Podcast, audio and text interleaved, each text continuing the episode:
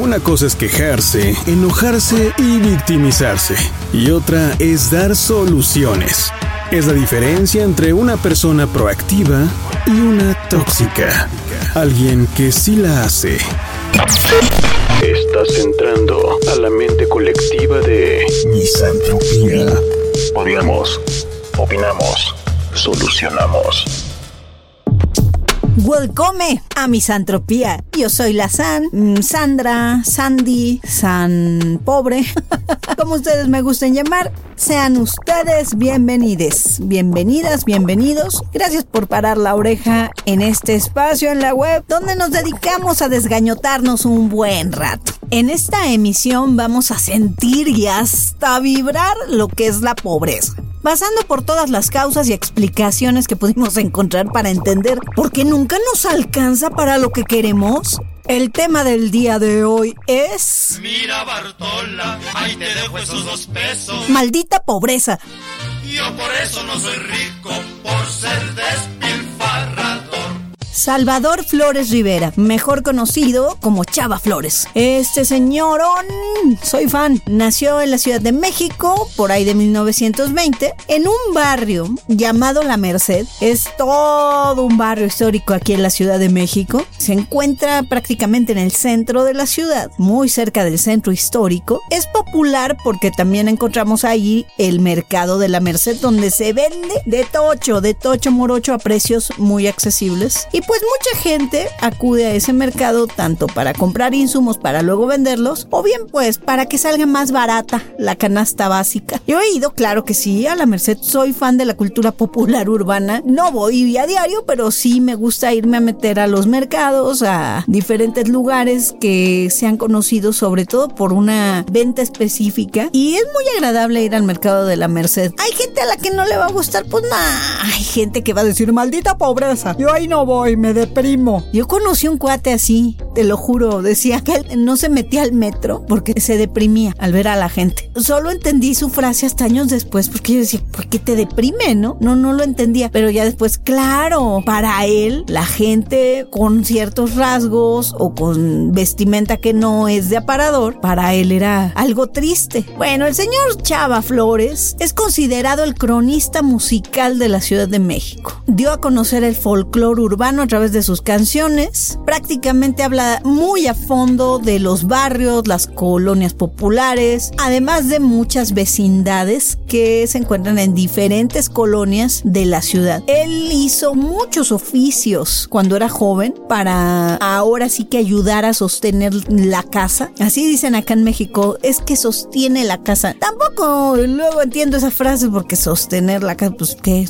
se va a caer si te quitas o qué. Pero bueno, y este señor la hizo de todo, desde contador, comerciante, mensajero, sastre, creo que hasta fue repartidor. Así que imagínense cuánta gente no conoció, cuántas realidades no vivió. E incluso trabajó en una pequeña imprenta. En esta pequeña imprenta él luego confesó, años después, que gracias a una revista que se editaba ahí, él tuvo la oportunidad de conocer a los compositores de su época y pues obviamente eso lo impulsó muchísimo y lo llenó de inspiración. A la edad de 31 años, él comienza como compositor. Para ese entonces, los 30 era como, ya estás viejo, man, ¿no? Ya estás al geriátrico, ¿no? En esa época. Actualmente ya ven que también dicen que los millennials ya deben de mandarlos al geriátrico pero la verdad es que uno es joven hasta que uno quiere. Y el caso de Chava Flores es excepcional porque además de que tuvo un inmenso éxito con el tema de la tertulia, que es una de sus rolas más famosas. La que acaban de escuchar es La Bartola, que también es llamada peso sobre peso, pero se le conoce así, La Bartola. Pues se crea después junto con otras canciones como Boda de Vecindad, El Gato Viudo, ay, esa me la cantaba mi mamá cuando era niña. Eh, también Los Gorrones. Y pues la gente se sintió identificada al escuchar su música. Ya más adelante él crea una de las más afamadas, que es Sábado Distrito Federal, y la máxima máxima, yo creo, o la que tiene mucho más reflexión, más que una crónica, es la de ¿a qué le tiras cuando sueñas mexicano? Totalmente ingenioso, divertido, un chilango, así nos dicen a los de la Ciudad de México, hecho y derecho. Retrataba con su música la vida citadina, los barrios, los personajes cliché de las vecindades, el comportamiento, vamos a decir, normal de la gente que aquí le conocemos como la gente sencilla, jodida, pobre, de bajo estrato social. Y es que él actuaba en las carpas más populares. En aquella época, las carpas eran como una especie de teatros ambulantes donde se presentaban comediantes y era muy accesible para la gente poder entrar a las carpas. De hecho, en las carpas se gestaron grandes artistas, entre ellos Cantinflas, en fin. Y si nunca han siquiera imaginado, cosa que lo dudo, porque los memes de la maldita pobreza, todos los hemos visto si no es que vivido.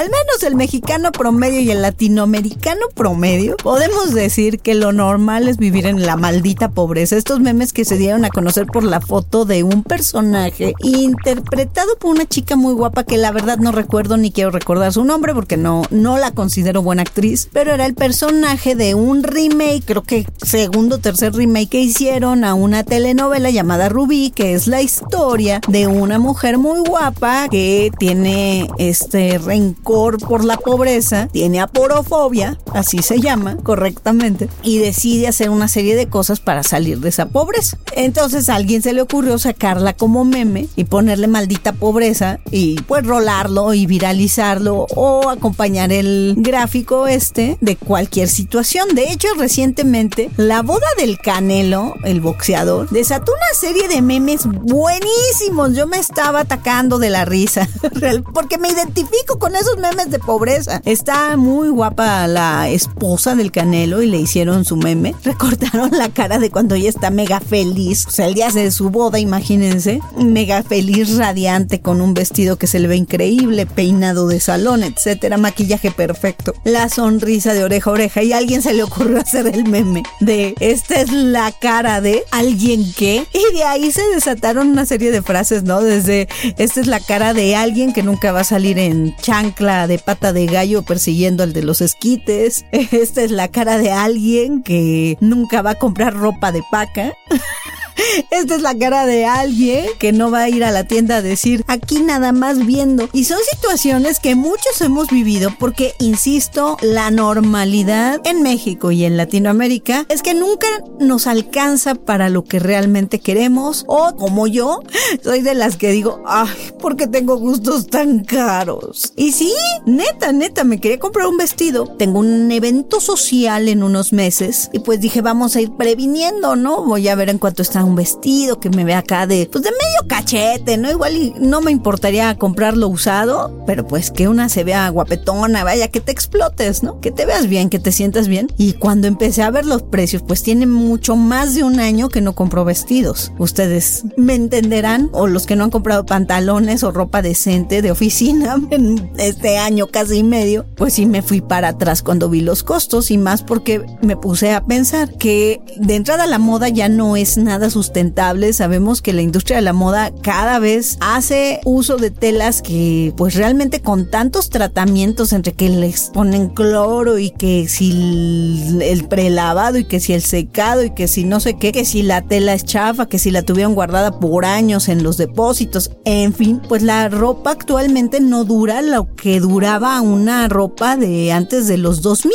y esto es neta. La moda conocida ahorita por la fast fashion Sí, en inglés porque así le, nació el término, yo no se lo puse. Pero el caso es que la fast fashion, pues son prendas que a lo mejor te pueden aparentemente salir más económicas, pero realmente te terminan saliendo en una rentita porque te duran bien poquito. Son prendas que te duran si acaso seis meses, un año. Primera, porque como es fast fashion, es decir, salió solo una temporada, el diseño, pues el, en, en un año ya te ves mal, ya no, como que ya no cuadras con los aparadores o con las portadas de revista ya no, ya no se ve in. Y en cambio también la tela y, o la manera en que la cosieron, en fin, no dura. Yo tengo ropa, no les miento, tengo ropa de hace 20 o 30 años No les miento, neta, ahí la tengo. Y está entera. Porque la ropa de antes de los 2000 no estaba sujeta a tantos procesos, pero además sí había una producción mucho más cualitativa. De los 2000 para acá, todos sabemos que hay muchísimas marcas que lamentablemente tienen en pobreza a muchísima gente porque maquilan su ropa a precios muy bajos. Por cantidades sí, increíbles, pero la gente que realmente está trabajando esas prendas, pues gana una miseria. Además de que es ropa que no es nada sustentable para el planeta porque se desperdicia mucha agua, porque los tintes y algunos materiales que llegan a ocupar, pues afectan a la naturaleza o al entorno. Y es tremendo esto porque aunque están las advertencias y aunque vemos documentales y aunque está la información en internet, siguen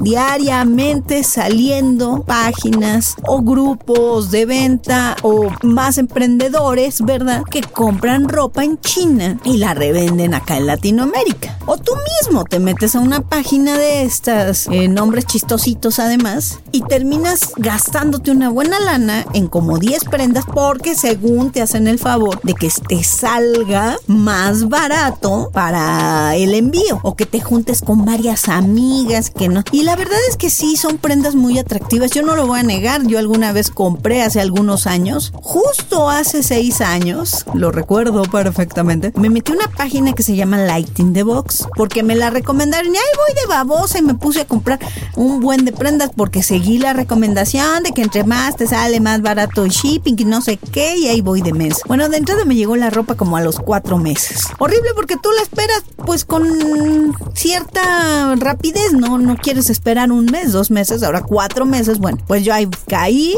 las prendas pues sí eran un poco parecidas a lo que yo esperaba, igual las tallas porque también uno que compra debe ser responsable en lo que compra. Si ahí te están poniendo las medidas, carajo, ¿qué te cuesta ir por una cinta métrica y tomar tus propias medidas y cotejarlas con lo que te ponen? Ah, no, nos sentimos que estamos bien buenotas o que estamos delgados o que todo nos va a quedar perfecto, que tenemos cuerpo de limosnero, pues ahí está, no te queda. No, afortunadamente a mí sí me quedó. Pero el problema es que la calidad era terrible. Compré un vestido que tenía como encaje, a la segunda lavada ya estaba todo deshilachado y miren que lo lavé y yo casi no hago eso. Lavé a mano esa vez. Me dio mucho coraje. Porque de entrada, pues, así sea un peso mexicano, así sea un dólar, así sea cualquier moneda que me digan, de baja denominación, no importa, es dinero que nos ha costado trabajo ganarlo, obtenerlo o bien heredarlo, eh, recibirlo como regalo, como haya llegado a nuestras manos, pero costó un trabajo y hay una responsabilidad detrás. Y a veces nosotros también somos cómplices de que hay explotación laboral en otros lugares. Cuando yo vi ciertos documentales sobre la fast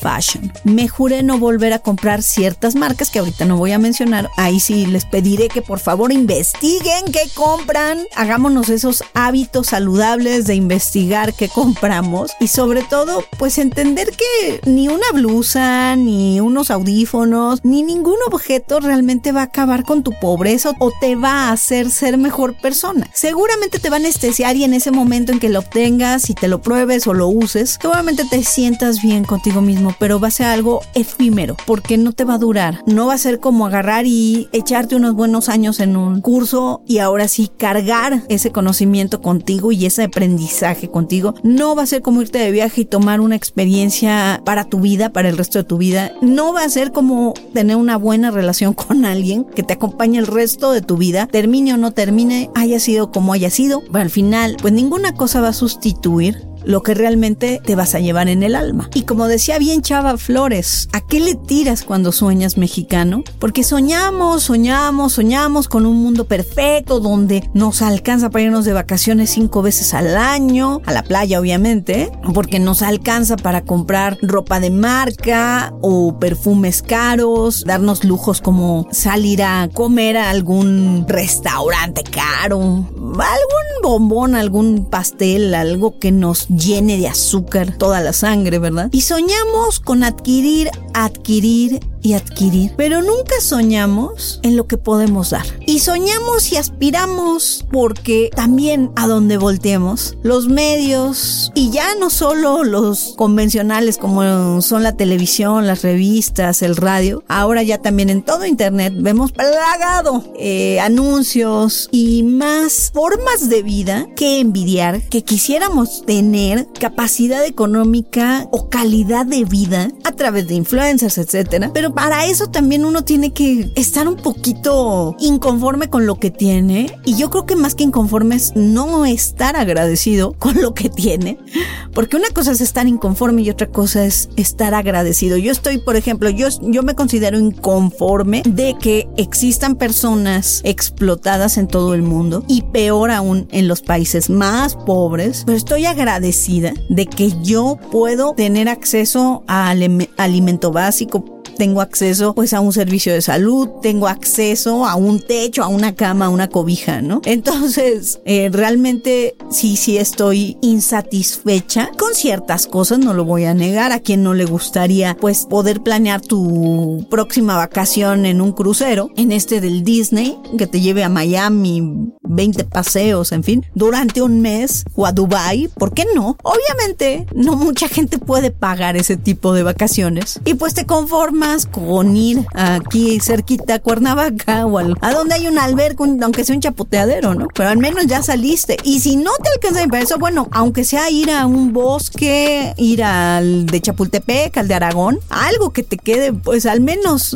te alcance para comprarte un mendigo helado, ¿no? Y justamente esos sueños son los que a veces nos llevan a cometer los peores errores para las finanzas personales. Y también nuestra falta de criterio. A veces dejamos que nos gane la emoción, la aspiración, insisto, el querer ser como otro. Y mientras existan videos de white y gente que nos presuma y nos cachete con su dinero, con sus paseos, con sus pertenencias, con sus cuerpos, pues obviamente nosotros podemos ser muy susceptibles a la compra emocional. Pero para eso hay gente como el Hank, se los recomiendo ampliamente. Yo lo vi en TikTok, pero lo encuentran en otras redes sociales también. El Hank hace parodias de videos de influencers y de whitesicans, principalmente whitesicans, que pues no sé, se tiran al drama por tonterías. Ay, es que se me deshilachó mi sudadera y el Hank hace una parodia en la versión del barrio, de la banda, de la gente que, insisto, somos el promedio. Porque también, ¿eh? Hay gente que en el barrio mm, se sienten de la realeza, ¿no? Siempre van a estar estas personas que no tienen, pero quisieran tener, pero creen que tienen y se la viven ofendiendo a los demás por lo que ni ellos tienen. Chava Flores hizo retratos espectaculares del barrio, de las conductas. Hizo prácticamente un estudio antropológico del comportamiento que en la realidad muchos lo, tenemos, muchos nos comportamos así como los gorrones, como ir a una fiesta y pues atáscate que hay ahorita. y por otro lado renegamos de esas conductas.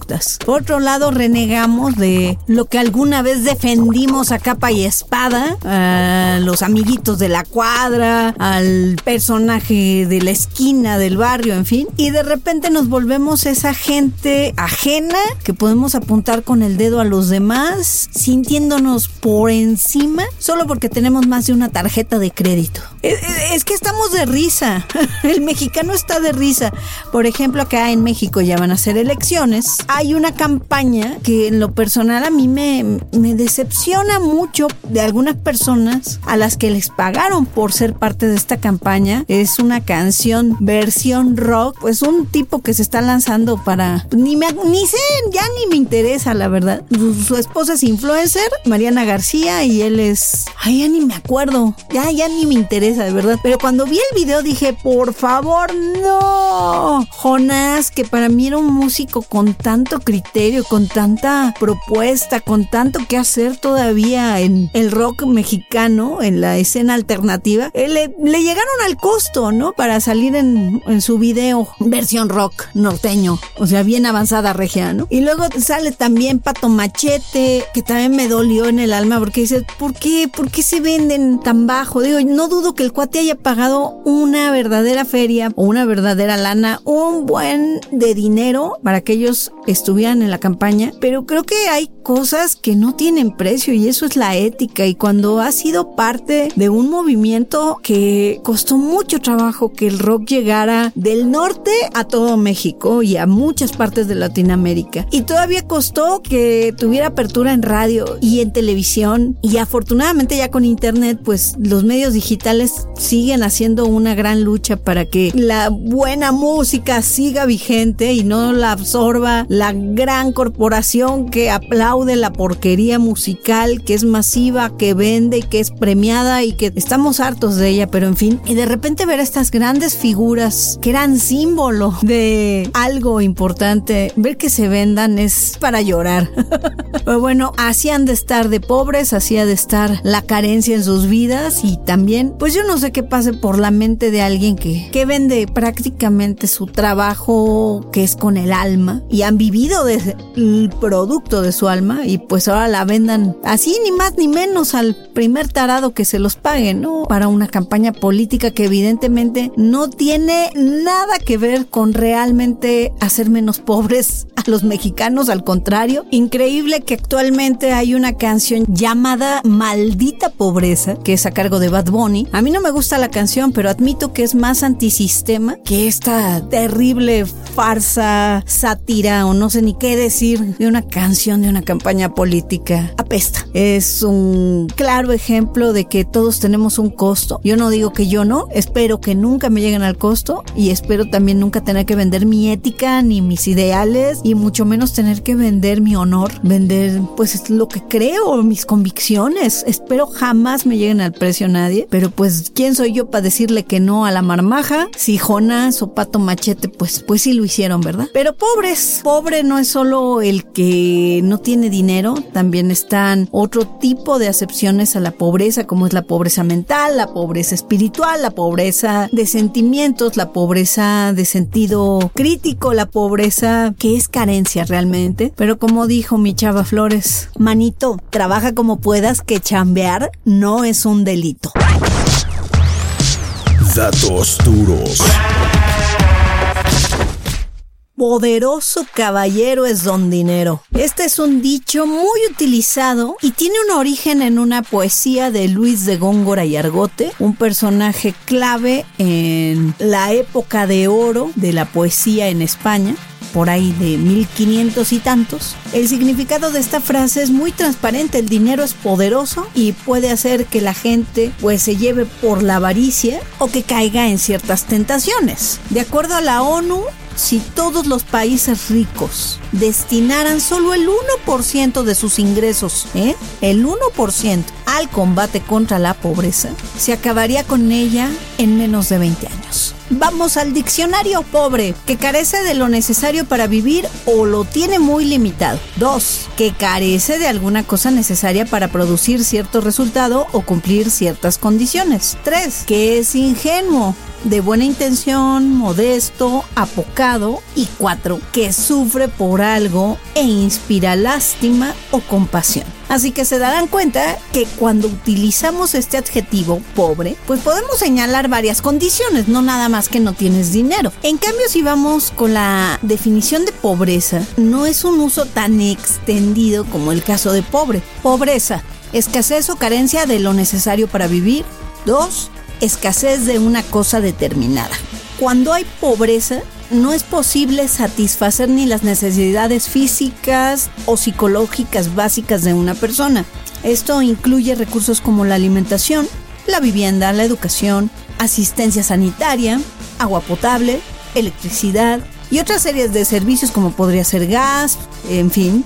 También hay que considerar como pobreza la falta de medios económicos que nos impiden acceder a esos recursos y que evidentemente situaciones como el desempleo, ingresos pequeños o un nivel bajo pues nos meten en procesos como la exclusión social, segregación social y también marginación. Evidentemente, si no podemos surtir una necesidad básica como lo sería la canasta básica de alimentos, estamos en una situación de pobreza extrema. También se le conoce como miseria o indigencia y pues el no poder ni siquiera alimentarte correctamente del diario implica que no cubras ciertas cosas que son nutritivas para el organismo y que evidentemente van a afectar toda tu capacidad, tanto motriz como intelectual. Además que afecta también al estado de salud, pues va a afectar también psicológicamente. Actualmente se considera pobreza extrema o estar en estado de indigencia si tus ingresos son menores o iguales a 1,90 dólares norteamericanos. En México estamos hablando de unos 40 pesos diarios, aproximadamente, porque varía, pesos mexicanos. Y pues es que en realidad, ¿qué puede hacer una persona con 40 pesos mexicanos en un día? Difícilmente se podría alimentar y mucho menos alimentar a una familia. Esta cantidad la estableció el Banco Mundial en octubre de 2015 y definitivamente la pobreza es un gran limitante para el desarrollo humano. La pobreza genera desigualdad, es relativa a la privación y es considerada la pobreza como un problema social hasta inicios del siglo XIX, que empezó el mundo a ser un poquito más humano y humanitario y sí da mucha tristeza que en la historia de la humanidad la pobreza era el pan nuestro de cada día en todo el mundo. Prácticamente fue hasta después de la Segunda Guerra Mundial que la pobreza se dio como un hecho residual y que era necesario que el Estado interviniera en el bienestar. De ahí que todo Estado o gobierno deba proveer servicios que estén dentro de los derechos sociales y que también sea parte de una economía donde este bienestar sea financiado por instituciones gubernamentales que cuiden de nuestra salud, nuestra educación y también den beneficios directos a ciudadanos individuales, ya sea por vulnerabilidad o por detección de alguna cuestión como una beca o incentivo para estudios y demás este concepto de estado de bienestar, pues tiene principal tarea de abordar el desempleo debido a la crisis económica del capitalismo, falta de una base ideológica donde se considere a los derechos humanos, que esto incluye a los derechos económicos, a los derechos sociales y a los culturales, pues nos den una seguridad social no solo para algunos o solo para los que les alcanza para ir a cultivarse o a desarrollarse social y económicamente, sino que nos lo dé a todo ciudadano. Además que necesitamos otros derechos de seguridad social como lo serían las pensiones, la salud o sanidad, una protección ante el desempleo y pues evidentemente cosas esenciales como es la educación, la cultura, servicios públicos que vemos existentes en muchos gobiernos en Europa se consideran más avanzados. De hecho, hablando de gente con mala suerte, Porque mucha gente asocian pobreza con la suerte, ¿no? Ah, eres pobre porque tienes mala suerte. Y otros tantos la asocian con la mala vibra. ¿eh? Pero de verdad mala suerte. El único que no se ha hecho rico con el álbum o material de Nirvana, el Nevermind, es el bebé que salió en la fotografía de la portada. El artista urbano Spencer Elden, quien posó en 1991 para el fotógrafo Kirk Widow. ¿Saben cuánto ganó? ese bebé que ni siquiera le dieron la lana a él, la ganaron sus papás, irrisoriamente 200 dólares. Teniendo en cuenta que medio mundo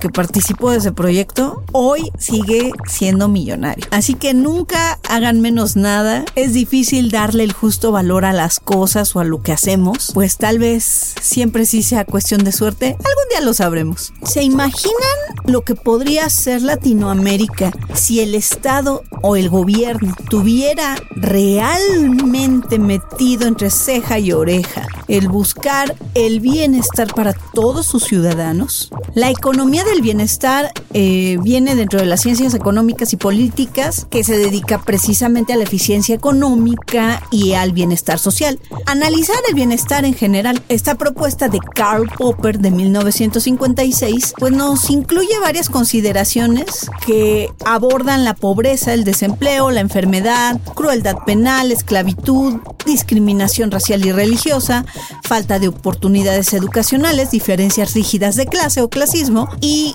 la guerra. Estos males que acabo de mencionar pudieran ser remediados o resueltos por una cooperación social en apoyo del Estado. De ahí la importancia que el ciudadano promedio se informe, se cultive, se eduque también, además de lo más básico que es alimentarse y tener a su alcance servicios. Pero a mí algo que se me hace terrible de Latinoamérica es justamente que el concepto de bienestar nos viene heredado de la parte de Norteamérica a través de productos y a través de medios masivos. Nosotros hemos asociado de alguna manera que el bienestar es el bien tener o el maltener también. Y va desde la fast food, la fast fashion y la fast o lo rápido y furioso que me quieran mencionar del marketing y de cualquier producto habido y por haber que nos llega y que nosotros de alguna manera decimos, ok, venga, yo lo consumo. Antes de preocuparme por mi salud, lo consumo. Antes de preocuparme por ahorrar, también lo consumo. Venga, chepaca, ¿cómo no?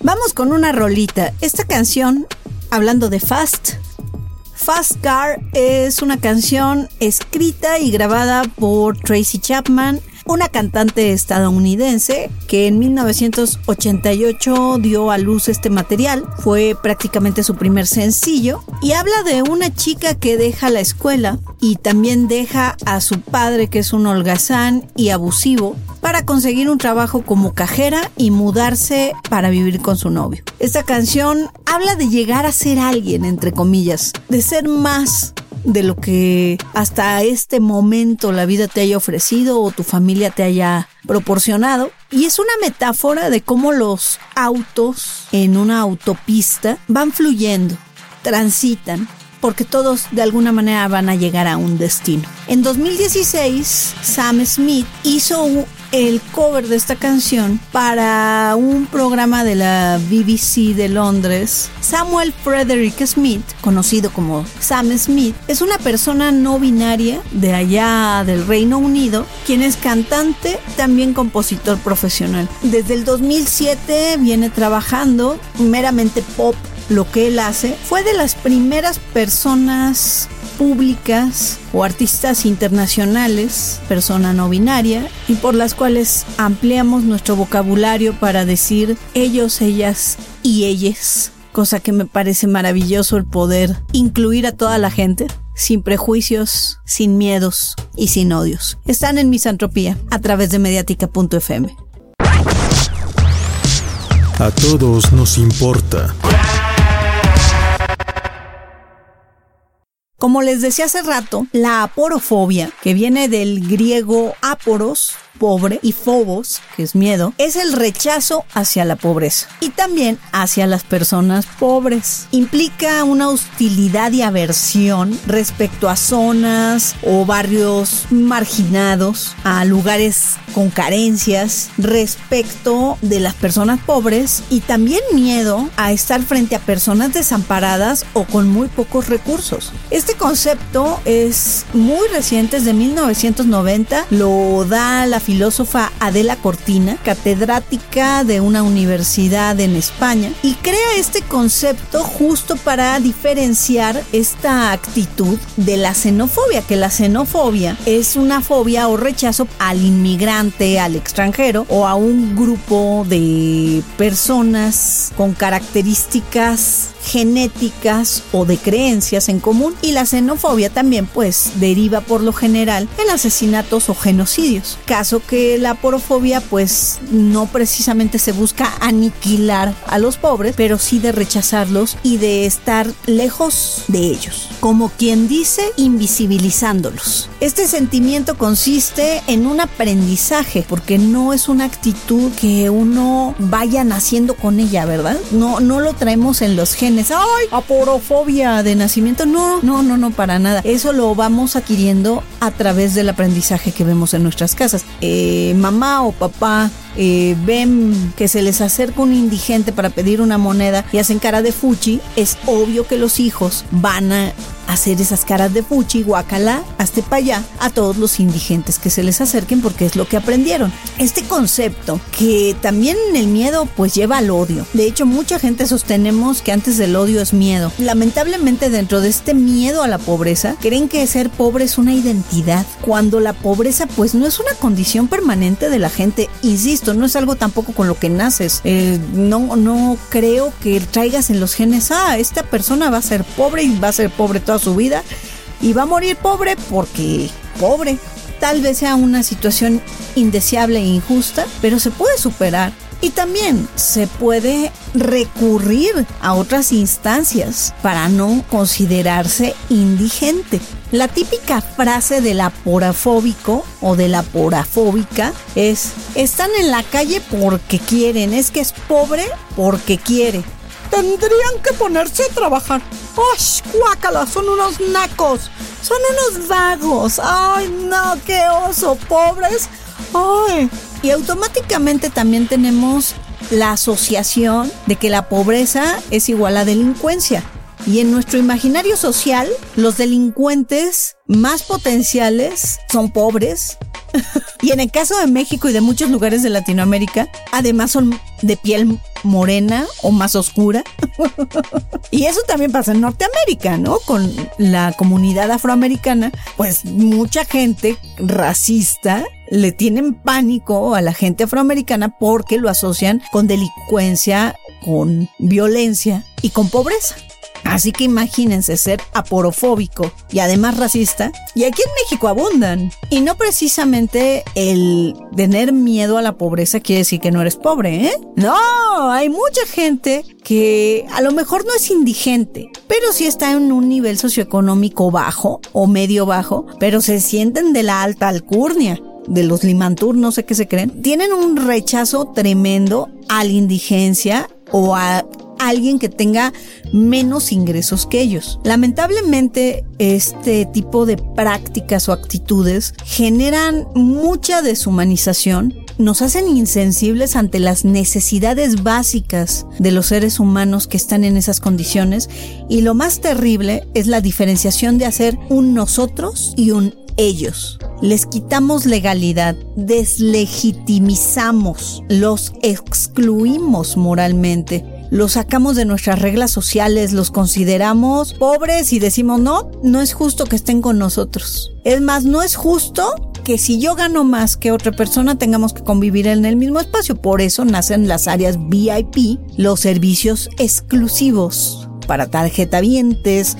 para quien tenga membresía, para quien tenga cierto número de millas recorridas y cuánta taradez el marketing que yo no soy enemiga del marketing, ¿eh? pero sí soy enemiga de la exclusión. Y sí se me hace terrible que solo ciertas personas puedan disfrutar de ciertos servicios. Y que lo peor, aceptemos socialmente que es justo. Y muchos van con la bandera de es que para eso trabajo, es que por eso gano lo que gano, para mis gustitos. Y está bien, muy respetable. El problema está en que esa división nos deshumaniza otra problemática asociada a la pobreza, así como sería la porofobia, es el clasismo, que ya hemos hablado bastante, y es el prejuicio discriminación basado en la pertenencia o no pertenencia a determinadas clases sociales. Como les comentaba, la xenofobia, tenemos la discriminación, delitos de odio o discursos de odio, y lo más terrible, en el día a día, que es la desigualdad. Por un lado tenemos grandes multimillonarios que ni siquiera nos imaginamos cómo viven las fotos de la boda del Canelo, apenas y nos dan una pequeña chispita de cómo vive esa gente. Es más, me acuerdo que vi hace poco un reportaje de la casa del Canelo y de que tenía un garage acá como con 50 carros de colección, puro carro deportivo y clásicos.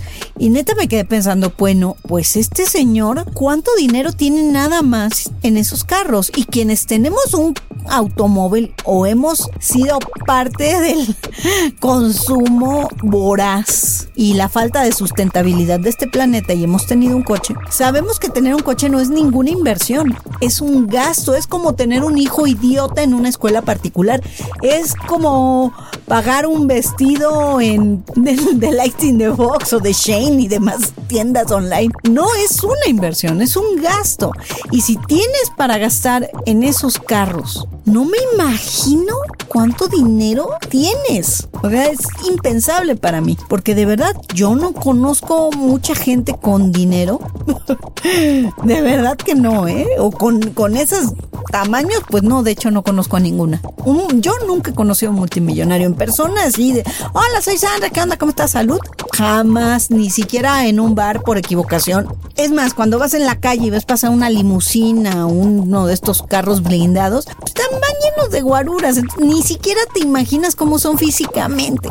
Esto se lo dejas ahora sí que a las entrevistas y más. Pero hay un concepto que me pudo llamar mucho, mucho más la atención y es el porno de la pobreza o porno pobreza. Este término que ha sido definido como que cualquier tipo de contenido, ya sea visual, audiovisual, escrito, etcétera, explota la condición de pobreza con una situación para vender más productos, llámale periódicos, llámale eh, un sistema de donación para alguna campaña eh, de organizaciones no gubernamentales o bien de donativos. Y también lo vemos mucho en obras cinematográficas, ¿no? El, la porno pobreza. Además de que este término no es precisamente para crear compasión, sino para causar furia o indignación por un contenido que no fue creado realmente para generar compasión. Por ejemplo, este tipo de telenovelas o de películas donde el protagonista es pobre, la protagonista es pobre y se romantiza a la pobreza de una manera desmedida. El Ay, es que mijito, somos pobres, pero afortunados de estar juntos. Y dices, mmm, o sea, sí, qué bueno que tengas compañía. Yo también sé lo que es eh, sentir felicidad sin necesidad de nada material. Pero se trata también no de deshumanizarnos. Ya bastante tenemos en las noticias para hacer normal la violencia, para hacer normal la nota roja. Nos lo quieren vender como si fuera algo normal. Y no, no debe ser normal. Al contrario, nos debería de indignar y que hagan los contenidos. ¡Ay, pues mete estas notas para que se rellene el noticiero! Y tú así, espérame. Porque el contenido en muchas ocasiones no se hace para sensibilizar, sino se hace solo por vender. En cambio, verdadero periodismo es el que no solo te informa, también te sensibiliza, te dice la verdad. Imágenes de estos terribles ataques de guerra, como en el caso de Israel, y Palestina. A mí me rompe el corazón ver esas escenas de las familias dando sus testimonios. Una niña pequeña que dice, Solo tengo 10 años y no sé qué hacer. ¿Qué esperan que haga si solo tengo 10 años? Uf. Y ahí vemos a diversos influencers, diversas personas que, pues sí, llamémoslos pseudo periodistas o pseudo community managers o pseudo lo que quieran, que crean contenidos y contenidos, pero se les olvida que hay que crear contenido de valor.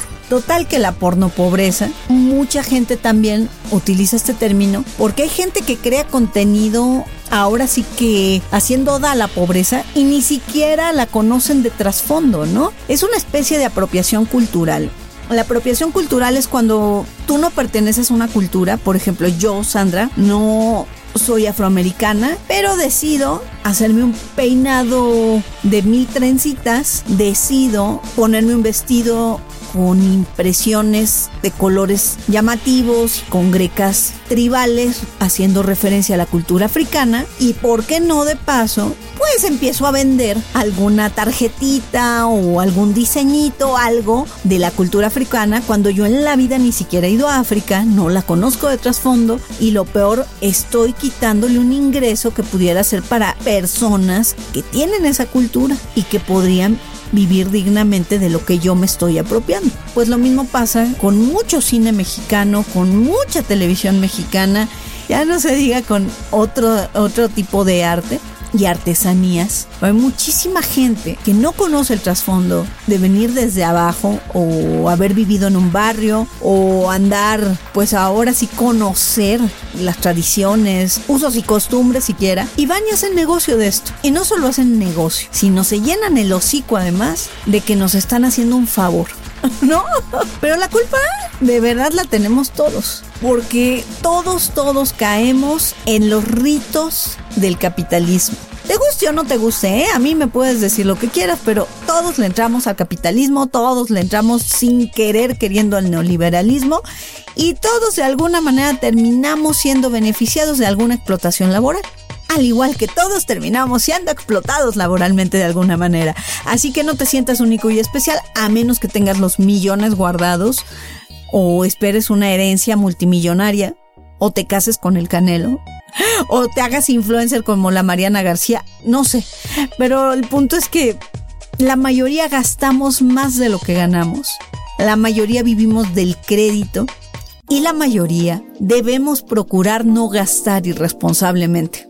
Pero primero tenemos que dejar el miedo a la pobreza y hacerle frente a la dignidad, hacerle frente al agradecimiento de que caray estás vivo, tienes una vida y puedes hacer mucho con ella. A veces nos sentimos pobres, pero la verdad es que somos solo mal administrados y no sabemos llevar correctamente nuestras finanzas. Porque no tiene nada de malo, pero de verdad, ¿eh? No tiene nada de malo eh, estar al día con las ofertas que se presentan en ciertas temporadas, como en estos días está lo del hot sale y después van a ver que viene el no sé qué y total que se reactiva la economía de alguna manera con este tipo de dinámicas. Y lo único que uno debe de hacer es vincular correctamente las compras que son realmente necesarias para encontrar mejores precios, darnos el tiempo de investigar y comparar precios. El problema es que las ofertas siempre nos andan agarrando de sorpresa con promociones entre comillas o terminamos comprando de más de lo que necesitamos o queremos vernos ventajosos según nosotros y aprovechamos la oferta comprando cosas que ni siquiera necesitamos. Y eso nos puede afectar realmente nuestras finanzas personales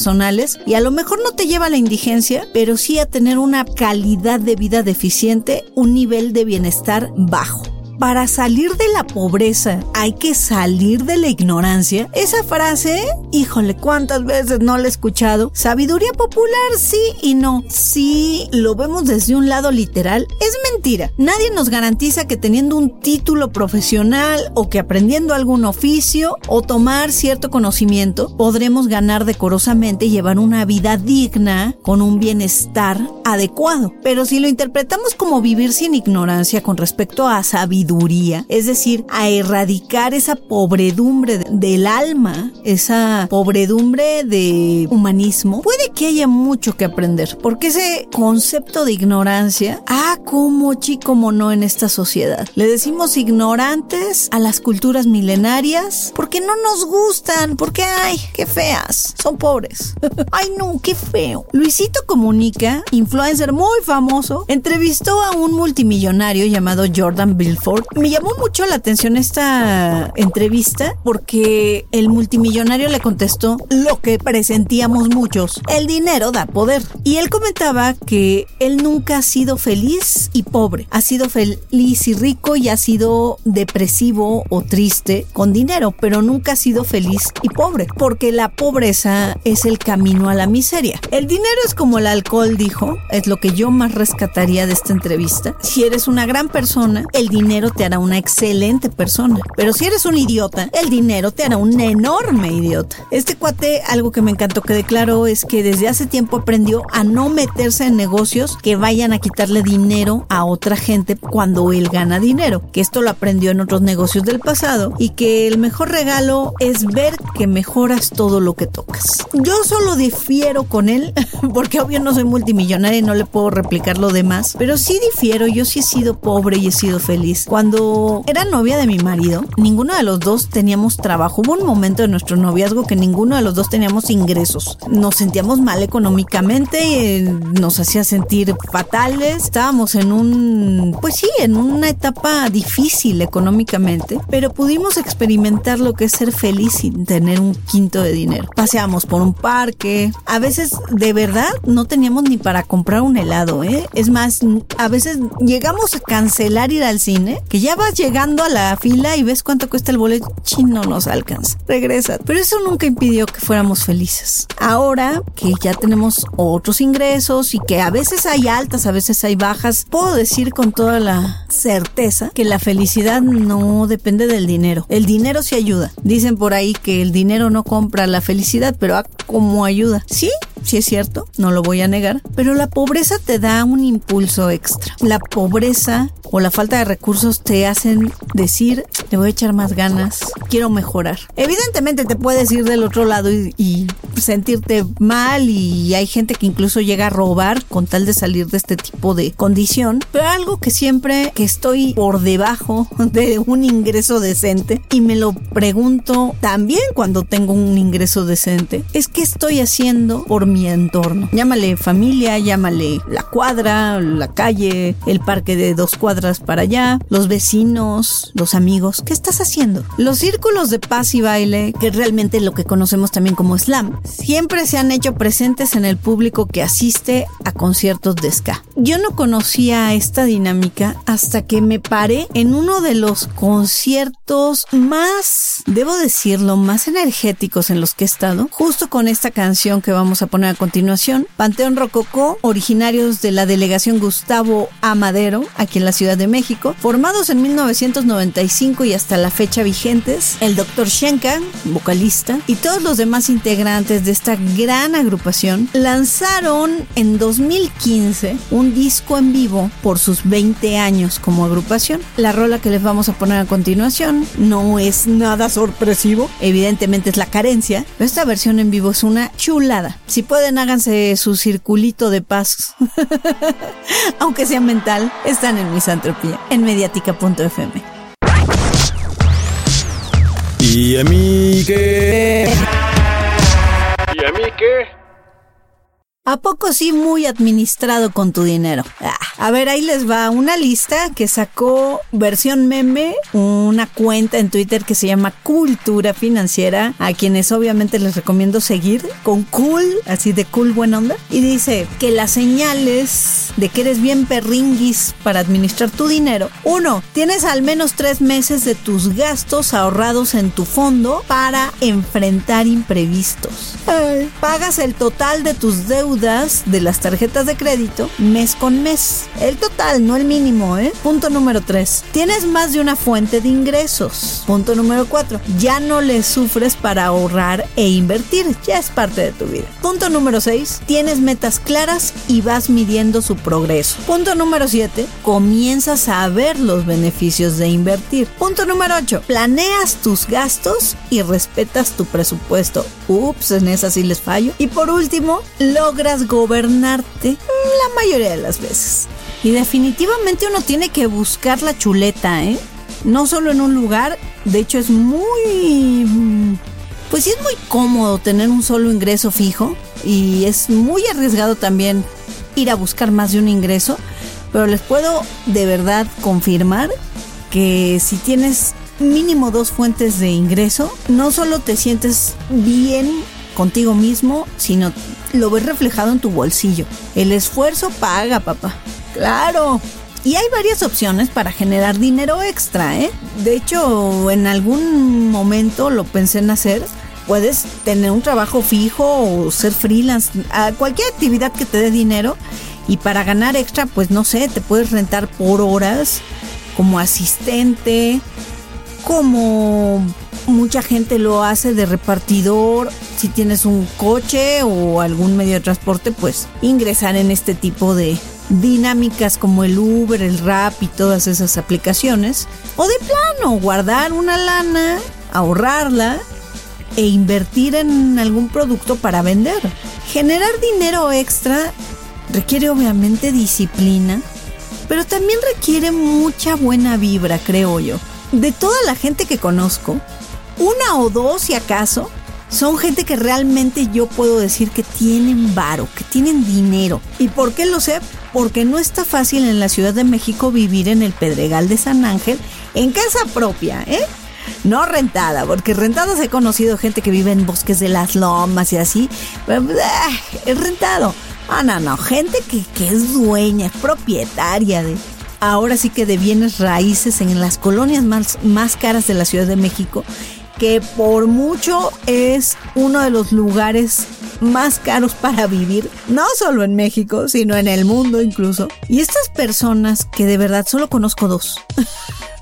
y una eh, ni siquiera la conocí en persona, es abuelo de una amiga, pues. Y el punto es que algo que me di cuenta es que es gente que no gasta a lo tonto, que realmente invierte. Es gente que no se anda gastando en el waffle bañado de helado y chocolate con chispas y gomitas. No, o es gente que realmente invierte, invierte en su salud, comen bien, se ejercitan o hacen algo que, que ellos consideran una inversión, a lo mejor su ropa, qué sé yo.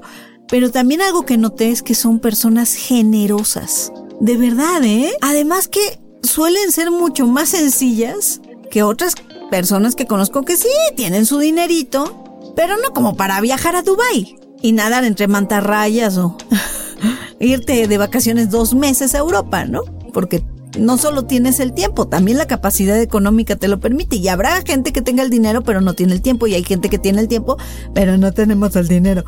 Total que, pues hay gente realmente muy sencilla o al menos las que yo conocí, y he conocido cada tarada y tarado y tarade que ah, si acaso les alcanza para llegar a Cancún, se sienten que, uy, no sabes.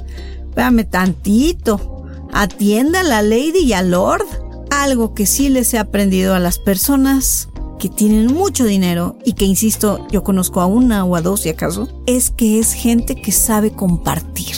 Gente que genera oportunidades para otros. Piensa en que el dinero se debe mover, que el dinero no es estático, que no lo debes de tener todo acá. Mío, mío, ¿no? Y gracias a oportunidades que dan instituciones de mucha lana, como es el caso de las universidades a nivel mundial, universidades privadas, Incluso aquí en México también te abren las puertas siempre y cuando te comprometas a pagar créditos y demás. Hay una serie de requisitos, pero vale la pena darse la vuelta, al menos a la página de internet.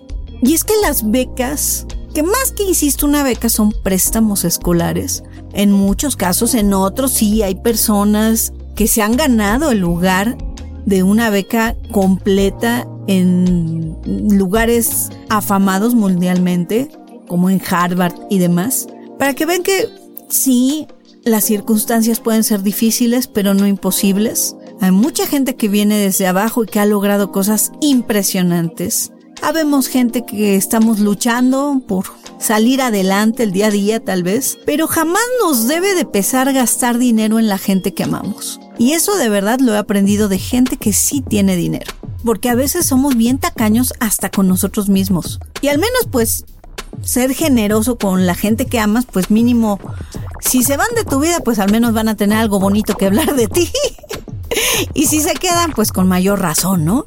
El dinero va y viene, eso es un hecho. Hay gente que se ha ganado la lotería y que en dos años perdió todo el dinero porque ni siquiera se dedicó a guardarle tantito, ¿no? Y algo que tenemos muchas personas en Latinoamérica es que escatimamos mucho nuestro dinero para la alimentación. De hecho, procuramos comer bueno, bonito, barato, según nosotros o lo que consideremos con las tres veces. Pero la verdad es que nos estamos olvidando de comer saludable y balanceado. Realmente se nos van mucho de nuestro dinero en estúpidos antojitos, en momentos efímeros de azúcar o de algún otro vicio. Yo hice el ejercicio de llevo ya un mes evitando comprar porquerías y por porquerías voy desde un chocolate hasta papas fritas, etcétera. Y les puedo decir que sí se ahorra una, una lana, ¿eh? Lo que gastamos en porquerías. Y pues eso que ahorras o que a lo mejor le invertías a la porquería, al vicio, yo igual cuando fumaba, que dinero quemé a lo bestia. Si hubiera guardado ese dinero, hubiera dado unos regalazos en las navidades pasadas, pero bueno, nadie aprende hasta que le pasa. Espero que tomen mis experiencias y les sirvan. Definitivamente este mundo acabaría con la pobreza si número uno, si acabáramos con el hambre y la desnutrición de todas las personas, si cubriéramos de manera universal las necesidades de salud, si este mundo se adaptara al cambio climático y buscáramos recursos sustentables, si universalmente tuviéramos todos acceso a la educación de calidad, si se pusiera en inversión el desarrollo de regiones y comunidades consideradas pobres, se atajara la desigualdad de género, porque lamentablemente la pobreza tiene rostro de mujer y hay mucha desigualdad todavía en todo el mundo, tanto a nivel salarial como educativa, una frase que Nelson Mandela dejó para todo el mundo, la pobreza no es natural, es creada por el hombre y puede superarse y erradicarse mediante acciones de los seres humanos. Y erradicar la pobreza no es un acto de caridad, es un acto de justicia. La siguiente canción fue escrita por Chris Cornell. Eh, fue lanzada en 1991 como el primer sencillo de la agrupación Temple of the Dog. La letra de esta canción habla sobre robar pan para dárselo a los pobres y protestar en solidaridad con ellos a través de una huelga de hambre, después de ser testigo de la injusticia en la distribución de alimentos. Es un sentimiento que nació a partir de la pérdida, la tristeza y la oscuridad que vive mucha gente cuando tiene hambre. Y los dejo con un cover que realizaron durante una premiación en 2015, la banda Hailstorm y Corey Taylor, uno de los mejores covers que he escuchado de esta canción. Están en Misantropía.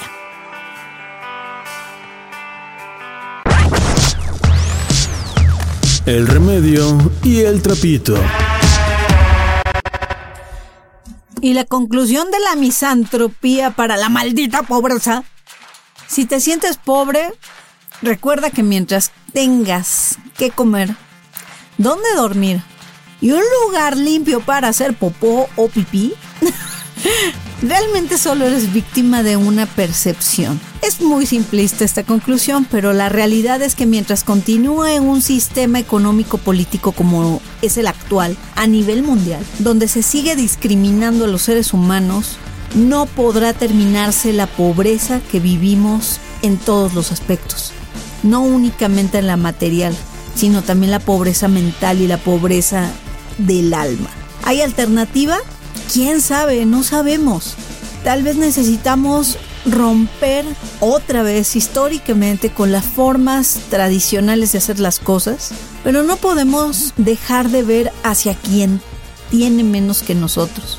Es bueno mirar hacia arriba, hacia los que tienen más y aprender de ellos, inspirarse, pero al mirar hacia abajo, hagámoslo con dignidad, con un sentido amplio. Podemos ser más humanos y llevar un poco de esperanza a través del altruismo, pero sobre todo con suficiente conciencia para seguir luchando y hacerle frente a lo injusto, hacia los sistemas que representan abusos de poder y sobre todo mirarnos, tanto para arriba o para abajo, que todos somos iguales, todos merecemos bienestar. María Mezcal, una banda de electrofolk mexicano bastante recomendable, de acuerdo a su sitio web mariamezcal.mx, toman la identidad de sus raíces y hacen una evolución que se ve plasmado en su sonido, retoman géneros de la cultura popular mexicana como el son, la balada, el ranchero, la cumbia, el danzón y uno que otro ritmo como la salsa o el tango. María Mezcal tiene un compromiso social que promueve el cariño y el respeto por la cultura mexicana para enaltecer sentimientos que nos conduzcan a un espíritu más sano. Como María Mezcal vemos mucho arte evolucionado, arte incluyente, arte orgulloso de sus raíces. Turi Titsuan, Marlo Rodríguez y Pichi de la Torre integran esta gran agrupación que promete muchísimo. La canción que vamos a poner a continuación es una participación que tienen con la bruja de Texcoco. Ya hemos puesto música de ella y en la descripción de la canción se lee que las injusticias están siendo gritadas y nuestros cuerpos llenos de ira dicen basta. La verdad es que por todos lados vemos voces que se alzan en contra de las injusticias y este programa no es la excepción. Lanzaron esta canción el año pasado, en 2020, que es realmente un reclamo por todo lo que nos puede enfurecer, a todo lo que hay que decir que no, a todo lo que no queremos, a lo que no necesitamos, lo que no nos sirve. Y la pobreza es lo último que necesita este mundo. Si podemos hacer algo, hagámoslo. Lo que esté en tus manos pero hazlo por favor. En ella, aquí en Misantropía, por mediática.fm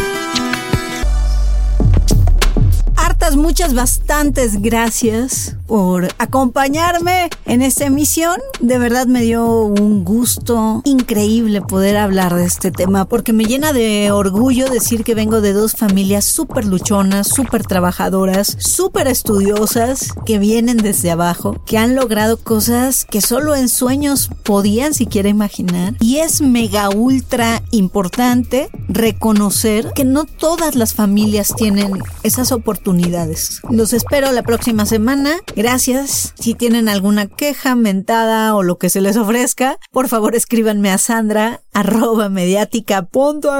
Ahí se ven, se lo lavan, se lo cuidan. Bye bye. Está saliendo la mente colectiva de misantropía. Odiamos, opinamos, solucionamos.